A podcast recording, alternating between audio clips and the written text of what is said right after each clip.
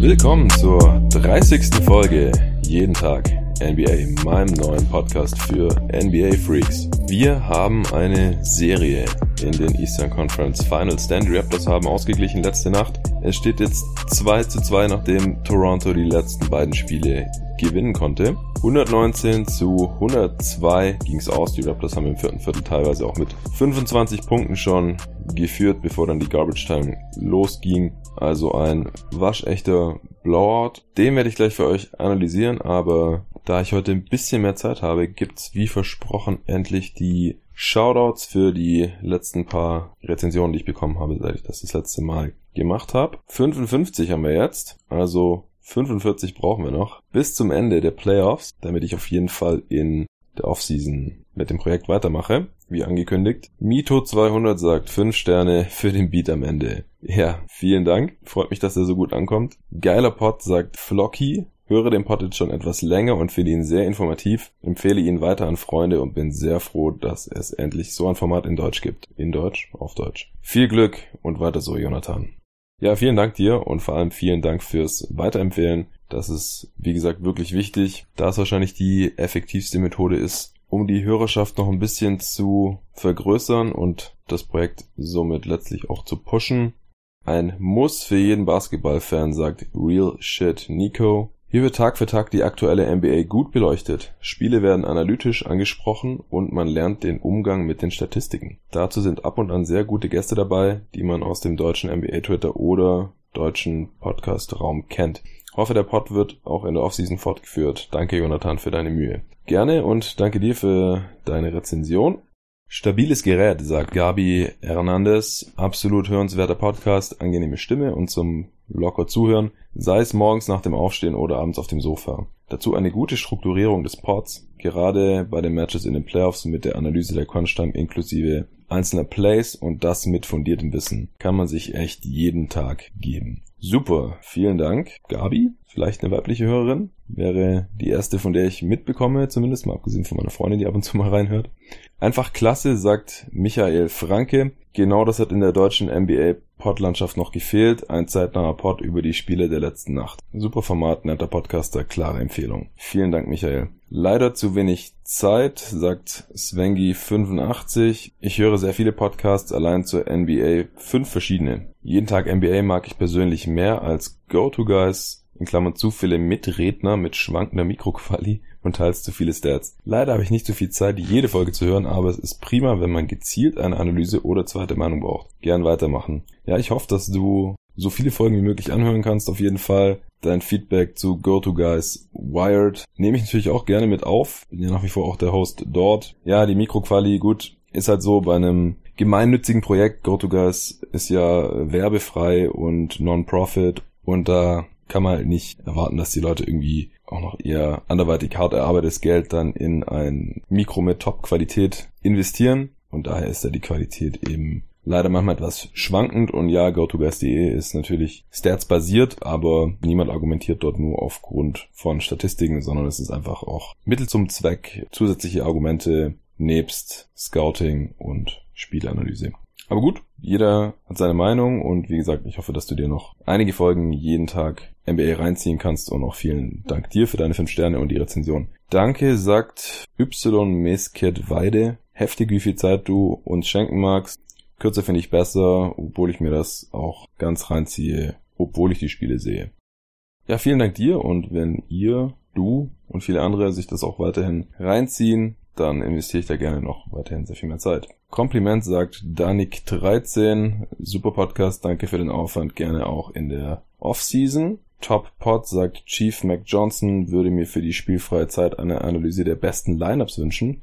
Warum sind bestimmte Lineups in bestimmten Situationen besonders gut oder eben warum auch nicht? Ja, das ist auf jeden Fall ein interessantes Thema mal für einen Pod, werde ich aufnehmen in meine Liste möglicher Topics. An dieser Stelle auch nochmal der Aufruf, falls ihr einen Account bei Twitter habt, unter Ad jeden Tag NBA habe ich gerade eine Umfrage laufen. Ihr müsst einfach nur auf mein Profil gehen und da vielleicht ein bisschen runterscrollen, da findet ihr die Umfrage. Da gibt es aktuell vier Auswahlmöglichkeiten. Da könnt ihr dann abstimmen, was ich an den spielfreien Tagen tendenziell machen soll. Ich werde jetzt nicht automatisch nur noch das machen, was ihr die meisten Stimmen bekommt, das ist klar, aber ich hätte gerne einfach meine Tendenz, was die Hörer präferiert hören wollen. Aktuell Draft Prospect Scouting vorne mit 34% aller Stimmen. Knapp dahinter Off-Season Previews mit 31% der Stimmen. Dann folgen die allgemeinen Fragenpots mit 20% der Stimmen. Und am wenigsten Stimmen haben aktuell die großen Playoff-Erkenntnisse. In diese Kategorie würden wahrscheinlich auch dann die verschiedenen Lineups fallen, tendenziell.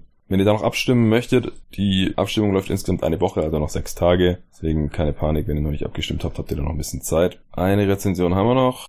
NBA Pod sagt, good, absolut empfehlenswert, würde mich über Off-Season-Analysen zu einzelnen Teams sehr freuen. Ja, also nur noch kurz zur Erklärung. Was ich mir aktuell überlege, sind die Off-Season Previews, also noch vor dem 1. Juli, bevor es dann richtig losgeht. Vielleicht auch schon vor der Draft, je nachdem, wie die Finals verlaufen. Über wie viele Spiele die gehen und wie viel Zeit da noch ist zwischen Finals und Draft, würde ich ja kurz beleuchten, was die Teams in der Off-Season so machen können oder, oder vielleicht auch sollten. Und Off-Season-Analysen werden ja dann eher, was die dann gemacht haben nach der Free Agency. Das kann ich mir auch vorstellen, wenn ich dann weitermache in der Off-Season sobald ein Team halbwegs steht oder wenn sie große Moves gemacht haben, sowieso würde ich das natürlich auch immer mir mit einem Gast zusammen anschauen, der im Team auch vielleicht ein bisschen tiefer drin steckt. Oder ansonsten würde ich einfach bewerten, was so passiert ist, was aus den Möglichkeiten gemacht wurde, welche Spieler geholt wurden, welche ziehen gelassen wurden oder getradet wurden und so weiter. Hätte ich auf jeden Fall Bock drauf. Kommen wir zu Spiel 4 zwischen den Raptors und Bucks nachdem die Raptors ja das letzte Spiel sehr knapp gewonnen hatten. Ich hatte es in der gestrigen Folge ja noch nachträglich für euch analysiert, den Sieg nach Double Overtime in Toronto und jetzt Spiel 4 war wie gesagt ein richtiger Blowout. Die Bucks waren zwar im ersten Viertel immer noch leicht vorne, sie haben ziemlich gut angefangen, aber Anfang des zweiten Viertels haben die Raptors dann die Führung übernommen und auch nicht mehr hergegeben. Die Bucks haben eigentlich keinen einzigen richtigen Run mehr starten können, wo sie nochmal richtig rangekommen sind. Die, sie waren zwar immer noch in Schlagdistanz, so zwischen fünf und zehn Punkten hinten ganz grob, bis Mitte des dritten Viertels ungefähr. Und dann sind die Raptors aber endgültig weggezogen, waren 10, 15 hinten, dann 20 und dann Ende des vierten Viertels auch mit 25, dann war das Ding durch, die Bankspieler wurden reingeschickt und am Ende, wie gesagt, 119 zu 102 das war natürlich auch ganz nett für die ganzen Spieler, die in, im letzten Spiel so viele Minuten gehen mussten. Allen voran natürlich Kawhi Leonard. Der musste in diesem Spiel jetzt nur 34 Minuten spielen, was auch immer noch die meisten Minuten aller Raptors-Spieler sind. Zusammen mit Kyle Lowry, der auch 34 Minuten gesehen hat. Und bei den Bucks war Middleton der Spieler mit den meisten Minuten mit 36. Also nach dem kräftezehrenden Spiel 3 war das jetzt hier eher ein bisschen entspannter. Kawhi Leonard sah auch nicht komplett fit aus, war in dem Spiel jetzt auch nicht so übermächtig, wie wir das in den meisten Spielen dieser Playoffs bisher gesehen haben. 19 Punkte, solide, 6 von 13 aus dem Feld, ein seiner 3 Dreier getroffen, 6 von 8 von der Linie, also einigermaßen effizient, auch nur zwei Turnovers, allerdings auch nur ein Assist gespielt. Vier Steals allerdings, hat somit alleine ein Drittel aller Turnovers der Bucks forciert. Sehr starke Defense gespielt, auch wieder gegen Janis und in den Passwegen aber es war auf jeden Fall erfrischend zu sehen, dass die Raptors auch mal gewinnen können, ohne dass Kawhi irgendwie 30 plus effiziente Punkte auflegt und dass das hier heute Nacht gar nicht nötig war. Er ist aber teilweise ein bisschen gehumpelt, vor allem nachdem er über Janis rüber gestopft hat, was auch ein ziemliches Highlight war. Ich weiß nicht, ob er da einen Pferdekuss mitbekommen hatte von von Janis gegen äh, seine malträtierten Oberschenkel. Aber es war jetzt nicht so, dass sie ihn insofern eingeschränkt hat, dass er hier kein gutes Spiel machen konnte. Das war auf jeden Fall schon mal gut zu sehen. Denn im letzten Spiel war er auch teilweise ziemlich unrund unterwegs, hat dann zwar in der zweiten Overtime auch noch zwei Transition Dunks gehabt und so, aber man weiß ja nie, wie das dann nach zwei Tagen aussieht. Wenn der Körper mal richtig abgekühlt ist, tun solche Sachen meistens erst richtig weh. Und wie gesagt, ich würde sagen, bei 100% war er jetzt nicht in dem Spiel, aber auf jeden Fall fit genug und gut genug, um seinem Team hier einen dominanten Sieg zu bescheren. Ansonsten habe ich mich vor dem Spiel gefragt, ob Janis besser in die Offense integriert wird, ob es ihm leichter gemacht wird, an Punkte zu kommen, zum Ring zu kommen, ob Middleton und Bledsoe besser sein können als in Spiel 3, denn die Bucks hatten gewonnen, obwohl Janis, Middleton und Bledsoe offensiv ziemlich unterirdisch waren. Und Und da habe ich mich gefragt, welche Rollenspieler der Bucks wohl heute dominieren würde. Äh, und die Antwort ist keiner. Also auch Hill und Brockton, die ja im letzten Spiel zusammen die beiden Topscorer waren und 44 Punkte aufgelegt hatten insgesamt, haben in diesem Spiel zum Beispiel nur vier Punkte im Fall von Brockton gemacht, der nur zwei von elf aus dem Feld war und George Hill auch nur fünf. Der hat nur zwei Würfe genommen, beides Dreier in 26 Minuten, einen davon getroffen. Brockton, wie gesagt, nur vier Punkte in 27 Minuten. Also da ging nicht viel heute. Und auch sonst konnte da keiner in die Bresche springen von den Rollenspielern. Middleton war dafür sehr viel besser, genauso wie Janis auch besser war. Zusammen 55 Punkte, 30 davon Middleton, der wirklich ein extrem starkes Spiel abgeliefert hat, leider ein bisschen verschwendet jetzt hier in dieser Blowout-Niederlage. 30 Punkte aus 17 Shooting Possessions oder 17 Possessions, die er überhaupt abgeschlossen hat, dabei noch 7 Assists gemacht, keinen einzigen Ballverlust, 11 von 15 aus dem Feld, 4 von 7 von Downtown, 4 von 5 von der Freiwurflinie, ein paar richtig, richtig gute Pässe gespielt auch. Also extrem stark, aber gereicht hat trotzdem annähernd nicht leider. Ante de Kumpo auch besser, hat aber sehr von einem guten Start gezehrt, in, bei dem die Raptors noch nicht wirklich konzentriert dabei waren, ihm von einfachen Punkten am Ring abzuhalten. Er hat direkt mal mit drei Dunks im ersten Viertel gestartet. Die waren alle in Transition oder wenn bei den Raptors die Defense irgendwie noch nicht richtig stand oder irgendwie Missverständnisse waren. Hat auch wieder relativ wenig Punkte gemacht, wenn er direkt von Kawhi verteidigt wurde, was wieder über weite Strecken der Fall war. Insgesamt, wie gesagt, 25 Punkte, 9 von 17 aus dem Feld, ein seiner 3 Dreier getroffen, auch wieder nur 6 von 10 von der Linie, hat auch wieder ein Airball geworfen von der Linie. Da waren allgemein ein paar üble Bricks dabei. Also scheint da weiterhin ein bisschen off zu sein. War jetzt auch keine übereffiziente Leistung. 26 Ballbesitze hat er beendet, wie gesagt, 25 Punkte rausgeholt. Zusammen mit 5 Assists, 10 Rebounds auch, zwei davon offensiv, also auch nicht extrem dominant an den Brettern unterwegs, drei Blocks und ein Steal.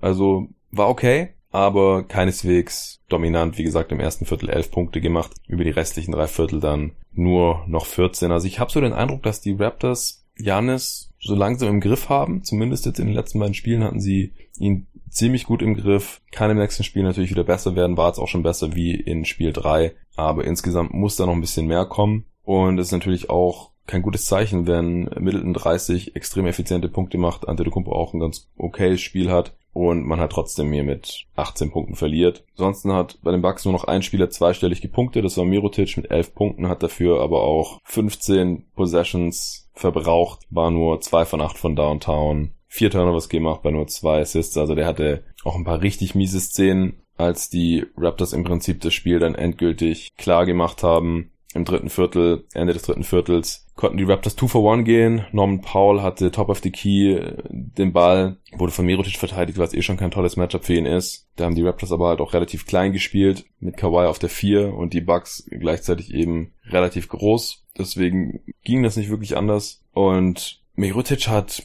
Paul an der Dreierlinie halt irgendwie zwei, drei Meter Platz gelassen und der hatte auch schon ein paar getroffen, war selbstbewusst, ist hochgestiegen, hat den Dreier reingenagelt. Zu dem Zeitpunkt waren die Bucks dann mit 16 hinten. Das war schon mal keine so tolle Szene und dann Anfang des vierten Viertels war er immer noch drauf. Da hat Van Vliet noch in der eigenen Hälfte ihm den Ball geklaut, ist zum Korb gezogen und hat nach einem In-and-Out-Dribble einen schönen Layup reingemacht. Kurz darauf war Mirotic wieder Van Vliet gegenüber, der auch ein bisschen zu viel Platz hatte und einen Dreier genommen hat, der allerdings nur mit Brett reingefallen ist. Also es war dann auch ein bisschen glücklich, aber ja, Mirotic hatte da in relativ kurzer Zeit eben drei Szenen, an denen er direkt beteiligt war, die nicht so gut für ihn ausgegangen sind. Da waren die Raptors dann schon mit 18 vorne, Anfang des vierten Viertels. Er hat hier die drittmeisten Punkte der Bucks gemacht, aber insgesamt auch echt kein gutes Spiel gehabt. Bledsoe hatte auch wieder ein ziemlich mieses Spiel. Zwei von sieben aus dem Feld in 21 Minuten, hat diesmal nicht so viele Minuten bekommen. Da ging, wie gesagt, mehr Minuten an Hill und Brockton, die 27 bekommen haben. Aber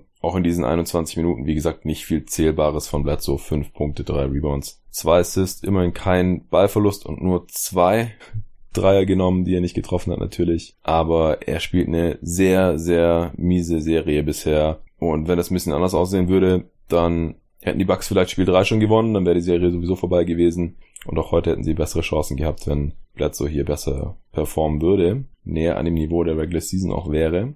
Aber bisher wird er von äh, Lowry hier ziemlich ausperformt, seinem Counterpart bei den Raptors.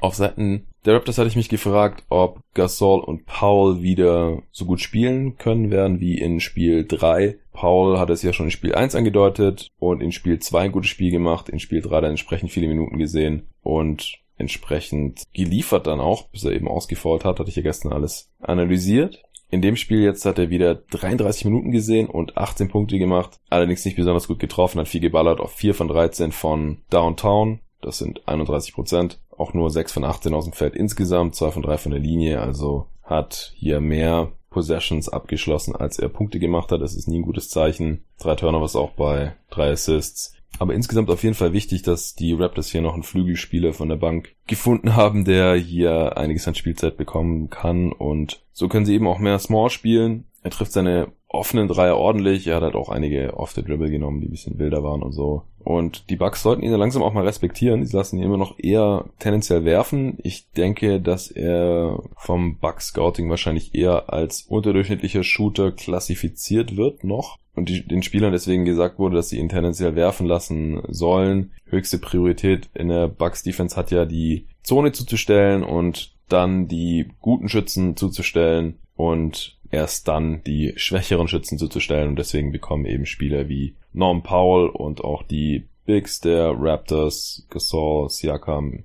Ibaka tendenziell die offenen Dreier und wenn sie das bestrafen können, dann sieht die Raptors Offense natürlich gleich viel besser aus. Sieht man auch schön am Boxscore.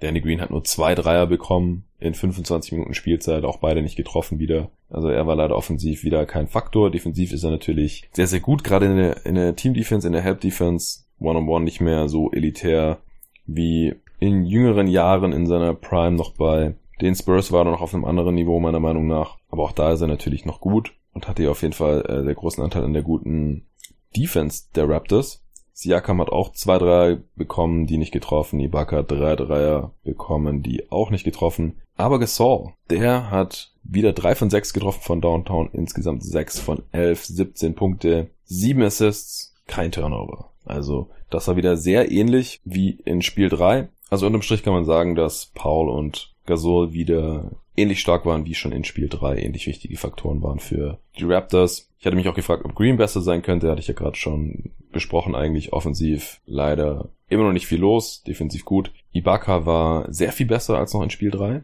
Diesmal auch 24 Minuten gesehen, also ungefähr 10 mehr als im letzten Spiel. Liegt auch daran, dass die Lineups mit den Bankspielern sehr viel besser funktioniert haben und entsprechend auch mehr Minuten gesehen haben. Wie gesagt, Paul mit über 32 Minuten, Van Vliet mit 25 Minuten, der auch endlich mal sehr gut getroffen hat. Ibaka eben mit 7 von 12 aus dem Feld, obwohl er eben keinen seiner 3 Dreier getroffen hat, alle drei Freiwürfe für 17 Punkte, 13 Rebounds auch in 24 Minuten. Der hatte auch nach gefühlt 5 Minuten Spielzeit Anfang des zweiten Viertels schon 7 Rebounds, war mir da aufgefallen, also hatte da schon so gut wie jeden möglichen Rebound abgegriffen, vier auch am offensiven Ende, das war extrem wichtig hatte auch einige Slams, die drei Bankspieler auch mit den besten Plus-Minus-Werten des gesamten Teams. Barker mit plus 24, Paul mit plus 29 und Van Vliet mit plus 25, wenn er auf dem Feld stand. Van Vliet, wie gerade schon angesprochen, auch mit einem starken Spiel, hat alle drei Dreier getroffen. Der eine, wie gesagt, ein bisschen glücklich mit Brett. 13 Punkte, 5 von 6 aus dem Feld, 6 Assists bei nur einem Turnover. Ich würde trotzdem nicht davon ausgehen, dass wenn die Bucks Defense wieder ein bisschen mehr anzieht, die war in dem Spiel einfach nicht immer auf der Höhe, er wieder Probleme haben kann, gute Würfe überhaupt loszubekommen. Er ist einfach sehr, sehr klein und es kommt eben nicht von ungefähr, dass er in diesen Playoffs bisher gegen die Länge der Sixers auch schon und jetzt gegen die Bucks eben massive Probleme hatte. In dem Spiel hatte er aber das absolute Maximum aus den Möglichkeiten, die sich ihm geboten haben, herausgeholt, gar keine Frage. Gehen wir noch ein bisschen auf den Spielverlauf ein. Wie gesagt, im ersten Viertel waren die Bucks noch leicht vorne. Beide Teams haben vor allem offensiv auf einem extrem hohen Niveau agiert, sehr, sehr gut ihre Würfe getroffen. Nick Nurse hat früh einen Timeout genommen, nachdem, wie gesagt, Janis einige Male easy zum Korb gekommen war. Coach Budd seinerseits hat Bledsoe direkt nach drei Minuten rausgetan, weil der eigentlich von Anfang an schon wieder nicht so gut aussah, hat direkt Hill für ihn reingepackt. Die Raptors sind dran geblieben an den Bucks. In erster Linie war Kyle Lowry ein sehr, sehr starkes erstes Viertel hatte. Er hatte zwölf ziemlich schnelle Punkte, kam zum Korb, wurde gefoult, Freiwürfe getroffen, hat Dreier reingehauen. Gasol hat eben auch direkt an Spiel 3 anknüpfen können, hat direkt mal zwei Dreier reingenagelt. Er wird halt nach wie vor ziemlich frei stehen gelassen. Wie gesagt, das gehört einfach zum zur defensiven Strategie der Bucks dazu und er kann es eben ausnutzen aktuell. Zögert nicht, nimmt die Dreier und die fallen auch ziemlich gut rein. Im ersten Viertel haben beide Teams noch ziemlich viele Offensiv-Rebounds eingesammelt. Am Ende des ersten Viertels die Bucks mit 30% Offensiv-Rebound-Rate, die Raptors mit 27% quasi gleich auf. Das hat sich im weiteren Verlauf des Spiels dann aber immer weiter zugunsten der Raptors verschoben, was bei den Niederlagen der Raptors ja äh, überhaupt nicht so war. Da hatten die Bucks ja noch die Bretter dominiert, konnten sie in diesem Spiel jetzt nicht mehr. Insgesamt auch dann nur sieben Offensiv-Rebounds am Ende des Spiels. Die Raptors mit zehn. Bei den Raptors ist das eine Offensiv-Rebound-Rate von über 30%, Prozent, was eben sehr stark ist. Und bei den Bucks dann nur noch 24%. Prozent. Im zweiten Viertel dann ist die Bucks Offense ein bisschen abgesagt, während die der Raptors eben auf hohem Niveau weiter agiert hat, lag auch daran, dass die Bucks mit Janis und Mirotic als einzige Bigs agiert haben und somit eben das Shotblocking und die Rim Protection von Lopez gefehlt hat und gleichzeitig eben auch Ilyasova, der nicht drauf war, der auch ein sehr, sehr guter äh, Defender ist in der Zone, jetzt weniger, weil er da großartig den Ring beschützt und, und die Gegenspieler Angst vor seinen Blocks haben oder so, sondern einfach, weil er immer an der richtigen Stelle steht, sehr gut reinrotiert, oft ja auch schon so früh dasteht, dass die Gegner eben in ihn reinrennen und er einen Charge bekommt, da ist er der allerbeste der Liga, was das Ziehen von Offensivfouls angeht. Wenn eben keiner von diesen beiden drauf ist, dann funktioniert die Defense der Bucks eben direkt mal nicht mehr so gut. Kann man auch schön ablesen, äh, dieses Mal an den Plus-Minus-Werten. Mit Lopez haben die Bucks sogar mehr Punkte gemacht als die Raptors plus eins immerhin noch. Bei Ilyasova ist es genau eine Null und das ist im Vergleich mit allen anderen Rotationsspielern eben sehr viel besser. Antetokounmpo und Mirotic stehen bei minus 12 und minus 19, Middleton minus 17, Hill minus 17. Also das sticht da schon sehr stark heraus, dass eben die Lineups ohne Lopez respektive Ilyasova nicht gut funktioniert haben, vor allem eben defensiv nicht gut funktioniert haben und offensiv sind sie natürlich auch wichtig als Stretch Bigs. Auf der anderen Seite haben wir Anfang des zweiten Viertels eben die drei Bankspiele gesehen, die wie gesagt sehr gut funktioniert haben, zusammen mit Kawhi Leonard und Danny Green, also Small Ball, Ibaka auf der 5 mit Leonard auf der 4 und so sind die Raptors eben zum ersten Mal im zweistelligen Bereich davongezogen. 31 zu 41 stand es da dann relativ flott. Die Raptors zu dem Zeitpunkt immer noch mit einem Offensivrating von 146. Auf Seiten der Bucks hat hauptsächlich Middleton funktioniert. Der hat sich zu dem Zeitpunkt dann noch im Spiel gehalten, hatte Anfang des zweiten Viertels auch schon 13 Punkte. Nate Duncan hat auch erwähnt, dass Chris Middleton aktuell der beste Playoff-Dreierschütze aller Zeiten ist, wenn man sich die Quote anschaut, von Spielern, die mindestens vier Dreier pro Spiel nehmen. Und zwar trifft er da aktuell 44 Prozent. Und äh, diesem Ruf hat er eben in dem Spiel hier auch alle Ehre gemacht mit seinen vier von sieben von Downtown. Damit konnte er letztendlich aber eben auch nicht die Bricks seiner Teamkollegen ausgleichen, namentlich eben Mirotic und Eric Bledsoe. Coach Bart hat auch extrem viel rotiert, hat Spieler oft für drei, vier, fünf Minuten reingeworfen und dann direkt wieder rausgenommen. Ich weiß nicht, ob es daran lag, dass das vorige Spiel in Double Overtime ging und man einfach schauen wollte, dass die Spieler eben kurz reinkommen, alles geben und dann aber wieder eine Pause bekommen. Andererseits kann es eben auch den Spielfluss so ein bisschen hemmen. Man kann nicht so richtig in den Flow reinkommen. Aber die Bugs sind es auch einigermaßen gewöhnt, denn ich finde, das ist eigentlich schon die ganze Zeit so zu beobachten, dass die Bugs sehr stark rotieren und ähm, sieht man ja auch exemplarisch an Janis zum Beispiel, der eben pro Halbzeit zweimal reinkommt, während die Raptors eben normalerweise länger ihre Lineups drauflassen. Auch weniger Spieler natürlich einsetzen, auch weil sie nicht so tief sind wie die Bugs. Die Dreier sind dann immer weniger reingefallen. Am Ende des Spiels standen die Bugs auch nur noch bei 11 von 35, also wieder nur 31 Prozent ist jetzt das vierte Spiel in Folge, in dem die Bucks keine gute Dreierquote haben. Zweimal hat es trotzdem für den Sieg gereicht. Und die Raptors bei 14 von 41. Also ein paar mehr genommen, ein paar mehr getroffen, aber die Quote ist mit 34 Prozent. Jetzt auch nicht so toll. Zur Halbzeit waren die Bucks dann mit 10 hinten, 55 zu 65. Die Bucks Defense hat die Raptors Offense nie so richtig in den Griff bekommen, konnte die Raptors auch nicht so richtig vom offensiven Breck weghalten. Und die Raptors haben einfach auch ihre Würfe besser getroffen, muss man einfach so sagen. Teilweise hat die Bucks Defense aber auch einfach nicht optimal agiert. Mir ist so eine Szene im Kopf geblieben. Im dritten Viertel, da ist Jakam One-on-One gegen Janis gegangen, wo ich anstelle der Bucks jetzt eigentlich keine so große Angst hätte, dass Janis Siakam da nicht aufhalten kann. Trotzdem kommt dann da die Help und Siakam kann halt relativ easy dann äh, einen Kickout-Pass für einen freien Wurf spielen. Selber hat Siakam im Spiel offensiv eigentlich gar nicht viel gemacht, nur drei von sechs aus dem Feld, sieben Punkte, aber halt auch sechs Assists dann, ja, wenn dann halt oft die Help kam, dann konnte er eben dann auch den richtigen Pass spielen.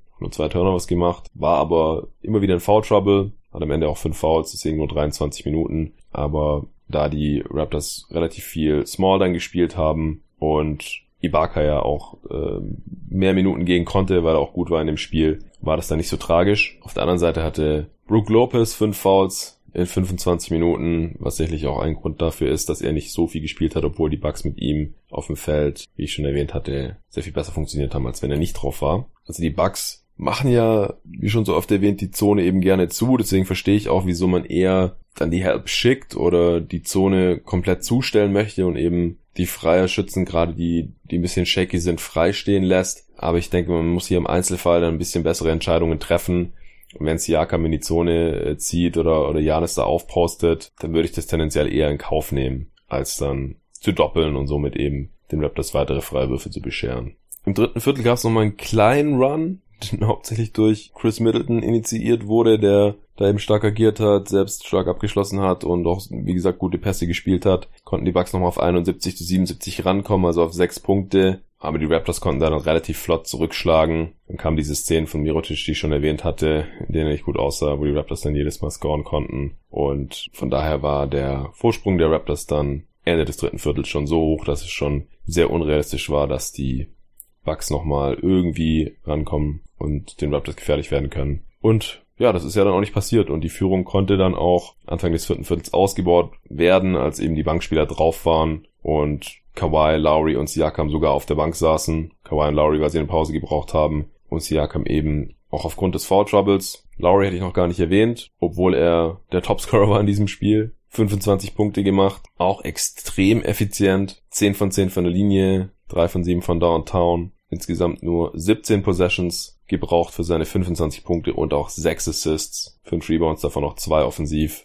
Also mal wieder ein richtig starkes Kyle Lowry Spiel hier und da und er hat halt auch ein bisschen ausgleichen können, dass von Kawhi Leonard hier jetzt nicht so viel kam. Aber insgesamt schöner Team Effort. Sechs Spiele, Spieler mit mehr als 13 Punkten bei den Raptors. Nahezu jeder Spieler hat funktioniert. Im Fall von Green eher nur defensiv. Alle anderen Spieler auch offensiv. Und ich denke, die Raptors können darauf aufbauen. Das, denn es ist jetzt nicht so, dass sie nur gewonnen haben, weil sie alles getroffen haben zum Beispiel oder weil die Bucks absolut gar nichts getroffen haben. Also im Gegenteil, sie haben einfach viele der verschiedenen Kategorien knapp gewonnen. Sie haben drei Dreier mehr getroffen als die Bucks. Sie haben ein Turnover weniger gemacht als die Bucks. Sie haben einen Freiwurf mehr gezogen als die Bucks, aber sieben mehr getroffen. 24 von 27, 89 Prozent die Bucks da eben schwächer, vor allem weil Janis eben seine Freiwürfe hier aktuell nicht trifft.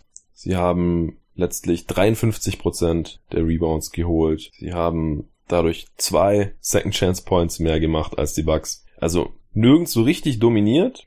Und deswegen sieht es für mich auch einigermaßen übertragbar aus auf die kommenden Spiele. Nächstes Spiel ist natürlich wieder auswärts in Milwaukee. Da muss man wieder schauen, dass man die Intensität auch hochhalten kann dass man da nicht wieder irgendwie unter die Räder gerät, wie im zweiten Spiel. Die Bucks werden sicherlich auch sehr viel motivierter und konzentrierter auftreten dann zu Hause. Die Defense wird sicherlich wieder stärker sein, man wird sicherlich auch ein bisschen adjusten. Aber mir macht dieses Spiel schon sehr, sehr viel Hoffnung auf eine spannende Serie. Es ist wichtig, dass die Raptors ein Spiel gewinnen konnten, ohne dass Kawhi extrem dominant ist. Und die Raptors haben immer auch gute Rollenspieler. Jetzt gab es eben mal ein Spiel, wo die meisten von denen ein gutes Spiel hatten. Und bei den Bucks kann es natürlich auch mal vorkommen, dass keiner von den Rollenspielern extrem abgeht. Und wenn dann Janis offensiv nicht total dominiert, neben den sehr, sehr guten Chris Middleton, dann haben die Bucks halt auch schlechte Karten. Also ich bin froh, dass es jetzt hier eine spannende Serie gibt, dass es auf jeden Fall über sechs Spiele geht. Das hat diese Serie auch verdient. Egal, ob die Bucks jetzt die folgenden zwei Spiele gewinnen und es dann durch ist, oder vielleicht die Raptors nochmal eins klauen und dann wird es eben richtig spannend. Mehr hätte ich jetzt auch nicht zu diesem Spiel.